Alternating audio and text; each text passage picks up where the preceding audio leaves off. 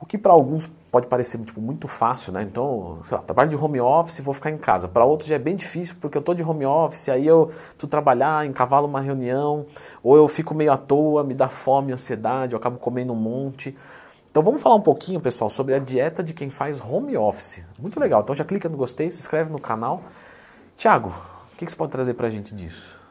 Lê, há três anos atrás a gente passou por um dos piores momentos do mundo, que foi o lance da pandemia, onde que muitas pessoas ficaram dentro de casa e eu começava a fazer uma pesquisa com os meus próximos pacientes. Perguntei, cara, o home office está sendo benéfico ou maléfico para você?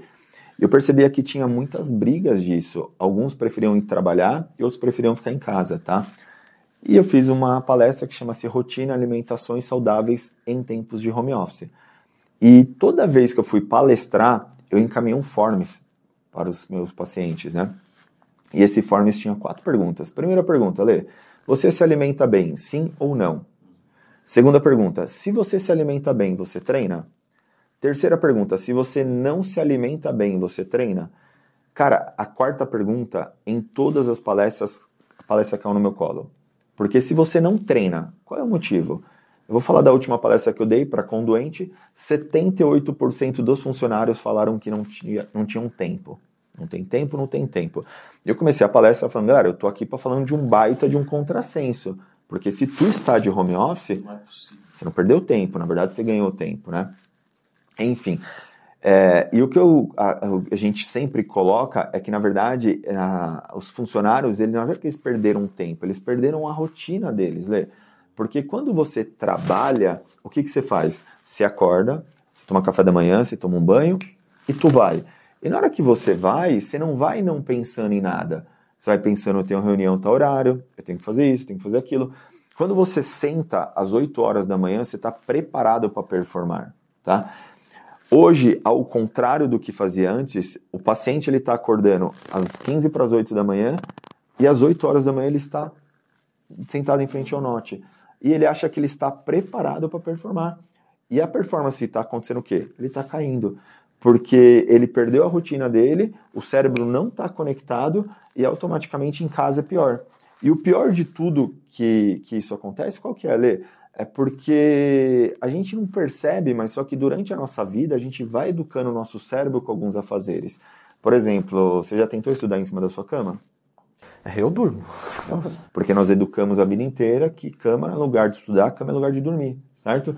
E nesses últimos três anos, nós começamos a reeducar o nosso cérebro que casa não é mais lugar de descanso.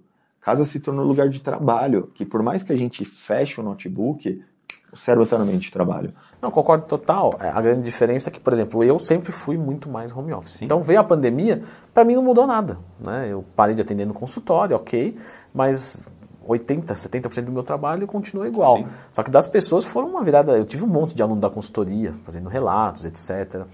É, igual eu te falei, esse lance da, da dieta, teve muita gente que sentiu mais. Alguns sentiram muito mais facilidade Sim. e alguns sentiram mais dificuldade. Eu até comentei disso no meu curso que ensina como montar uma dieta do zero. Uma outra coisa também que você deve ter passado por isso, várias pessoas vieram para mim e falaram o seguinte: putz, eu comecei a beber na pandemia. Sim. E várias pessoas falam assim: não, Leandro, eu parei de beber, porque eu não saio mais de casa, não tem mais sentido beber. Então faz oito meses que eu não vejo álcool na minha frente. Então, para você ver, a mesma situação pode criar um monte de coisa diferente. Exatamente. Depende da, da, da pessoa. Mas para aquela pessoa que saiu da rotina e entrou no home office, o, o que, que se deixa de orientação?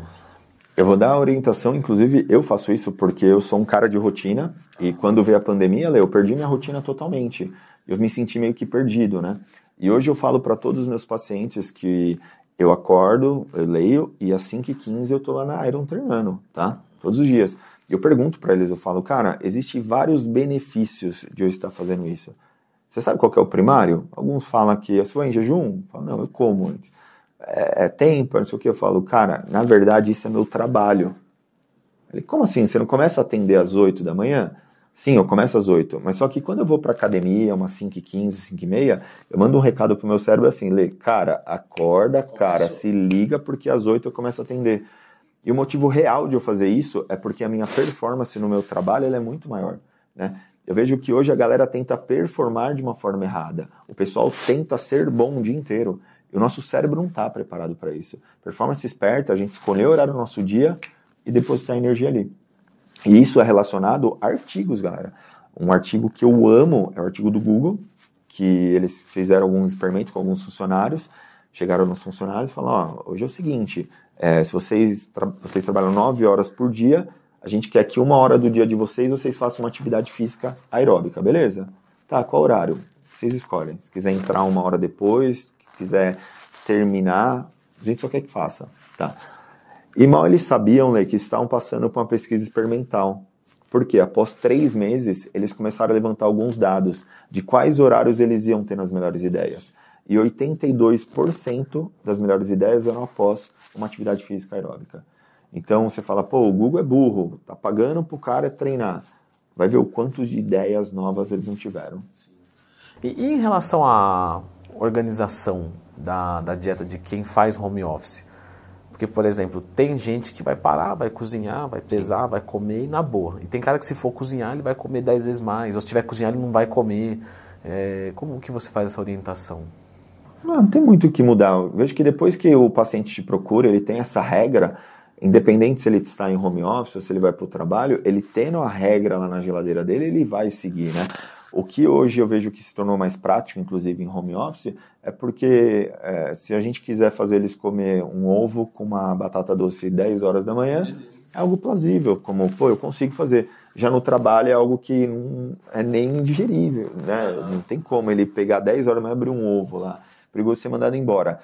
E algo muito importante para falar do home office, porque a gente percebeu que a gente educa o nosso cérebro com alguns afazeres, é, treinar em casa é algo às vezes que para alguns não conseguem, porque o cérebro conectou como descanso.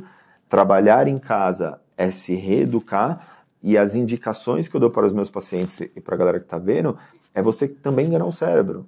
É você, ao invés de colocar uma roupa e trabalhar de pijama, não, se veste, cara. A mulherada se maqueia e procura principalmente um cômodo da sua casa você utilizar só para o trabalho. Porque quando você entrar ali, o cérebro vai entender que é trabalho. É, isso, isso para mim é muito, muito fato, assim. Eu falei, trabalho de home office há muito tempo. E eu tenho o meu local de trabalho, que eu não gosto de variar, é sempre aquilo ali. E se eu tenho que, por exemplo, vou mexer, eu trabalho no computador, né, respondendo os alunos ali e tudo.